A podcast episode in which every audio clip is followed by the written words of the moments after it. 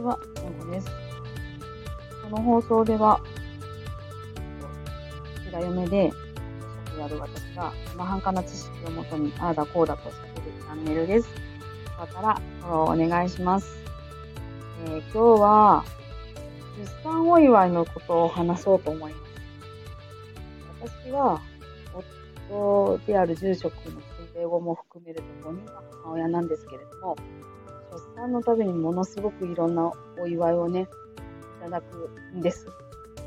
そんなに、こう、友達が多いわけでも、出会いがいっぱいあるわけでもないんですけども、まあ、いただきますよね。特に、あの、第一子の時は結構大きかったので、で、えっ、と、先日、友人がお父さんになったので、出産お祝いになんか、あの、勧めてありますか？みたいなことをちょっとね、聞かれたんです。熱く語ってしまった話です。ね、一番もらって嬉しいものはね、現金です。すいません。本当に。もう申し訳ないんですけど、現金でした。もちろん、こう、あの、半返しとか、あの、3割返しっていう文化はあるはあるんですけど、半分は使えますよ。あの、すごく助かるんですよ。あの産後ってなんせね、子供に振り回されて親は睡眠不足だし、新しい人間っていうのを、あの未熟な状態から人間に育てていく過程は本当に未知のことがすごく多くて、あの、毎日しっちゃかめっちゃかになりますし、で、ちょっと相談したら、なんかこう、あの、ね、それこそ父が張ったらキャベツの尻尾をしろ的な、こう、ああいう、ね、民間信仰からワクチンを打っちゃいけないみたいな、こう、謎の、こう、西洋医学批判まで、本当にいろんなレンジで、あの、来るので、で、しかも女の人は、もう出産したてっていうともう骨盤グラグラだし、体もボロボロだし、食でもが動かないし、で、父は出る、で、体からこう3キロの子供が出て、2キロの娘が出て、1.5キロの台湾が出てっていう、もう、あの体の中の環境もちっちゃかめっちゃかの状態なので、本当にむちゃくちゃな状態なんですね。そこにお金が来るって本当助かるんです。で、ね、結構ね、こんなのあげたらいいかなってよくもらう。タオルとお洋服とおむつですね。これ三大困るものです、実は。タオルは案外ね、みんなね、用意してるんですよ。今だったら100均とかでも買えますし。そんなね、高級タオルって、まあ、バツいじゃないですか。あれね、コスト乾かないので、もらっても割とそんなにむちゃくちゃ嬉しいものでもないんです。1枚2枚とかなら、あ、嬉しいなとかって思うんですけど、あの、重なってくると、この分厚いやついつ使おうっていうのは、私の場合はなっちゃいました。で、服。服はね、まず好みがありますし、サイズの問題があるんですよ。で、えっと、ちっちゃく生まれた子っていうのは、それこそその50サイズとか70サイズあのぐらいのから始まるんですけど、大きく生まれた子っていきなり70サイズから来ちゃうことがいるんですね。で、あと、すくすくと育つ子っていうのだと、本当にね、秒速で、ね、50から70っていうのは、もう終わっちゃって、80、90から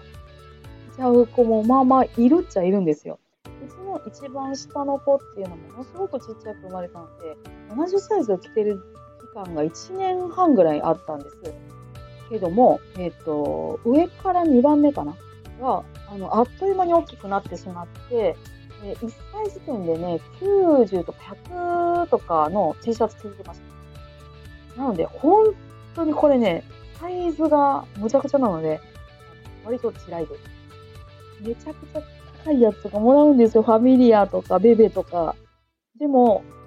高すぎて着せれなかったり、あの、ああいうやつって白だったりするから、こう、着せて汚して、ああ、一発アウトみたいなことも起こったりするので、あれね、あんまり嬉しくないっていうのが正直なところ。それからおむつ。おむつね、銘柄によってね、子供、肌荒れするんですよおむつかぶれ。一番荒れにくいのがパンパスって言われてるんですけどパンパスなぜ高いんで、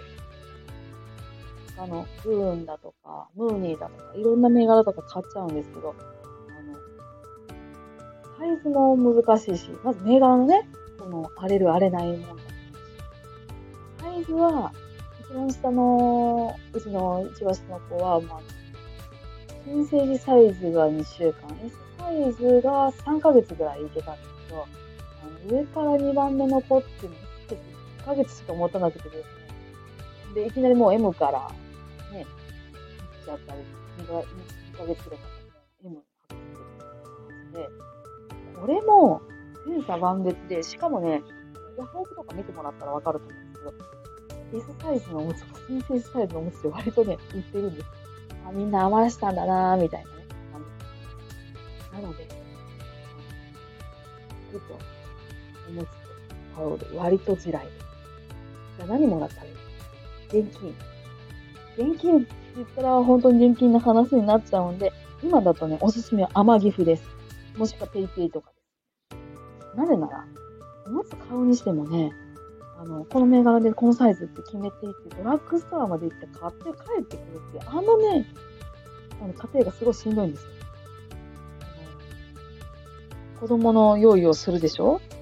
うんちしたりとか、おっぱいだって泣いたりとかして、えっ、ー、と、なんかここに突っ込んだ時にはもうなんか日が暮れてるみたいなことって、まあまああるんですよ。子供ね、たくさん育ててもあります。本当に、全然何も一日進まないこと。それが、アマゾンとか、ペイペイとかだと、ネット通販でポチですよ。で、何人か、何日か経ったらピンポンって届けてくれるんですよ。最高じゃないですか。しかも、その、脳みそゆるゆるになっているので、何を、こう、買ったらいいかなっていうようなこととかも、もうなんかパッパパになってるんですよね。でも、おむつなら別に失敗したところで、ね、そんなに大ダメージじゃないです。ないですしかも子供のものだし。で、絶対いるし。ってなると、なんかこう、安心してお金を使えるっていう感じもあるんですよね。で、なんかこう、微妙な買い物欲も満たされてし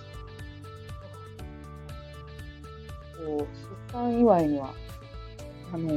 電子マネーはギフト券、しかもその、p ペイペイとかアマゾンとかっていう、こう、潰しが効くってめちゃくちゃおすすあとね、ちょっと蛇足ではあるんですけど、お祝いをあげる人は、ぜひ、旦那さんの方に言っておいてほしいことがあります。それは、奥さん、大変だよね。赤ちゃん産んでボロボロだから、お母さん、奥さん、触ってあげなよって、この一言。あの、どっかで、出産で、あの、交通事故で全身打撲、全治1ヶ月だか3ヶ月だかって聞いたことあるんだけど、お宅の奥さん大丈夫みたいなことを言うんです。ね、あの、自分の奥さんから聞いたら案外、旦那さんって言うこと聞かないんですけど、よその人から聞くとか、あの、病院の先生から聞くとかすると、割とね、へえ、そうなんだってね、思いがちなんですよ。だからね、ぜひ言ってあげてください。もう、あの、この産後のこの時期に奥さんを大事にするかしないかで、お前、離婚されちゃうぞ、みたいな、そこもね、言っちゃってもいいと思うので、ぜひちょっとそういう余計な一言もね、ちらっと付け加えていただければ嬉しいなとかって思います。はい。そんなこんなで、しょうもない話を、えー、9分近くしておりますね。また、あの、ちょろちょろっと思いついたら話しますので、よかったら聞きに来てください。それでは。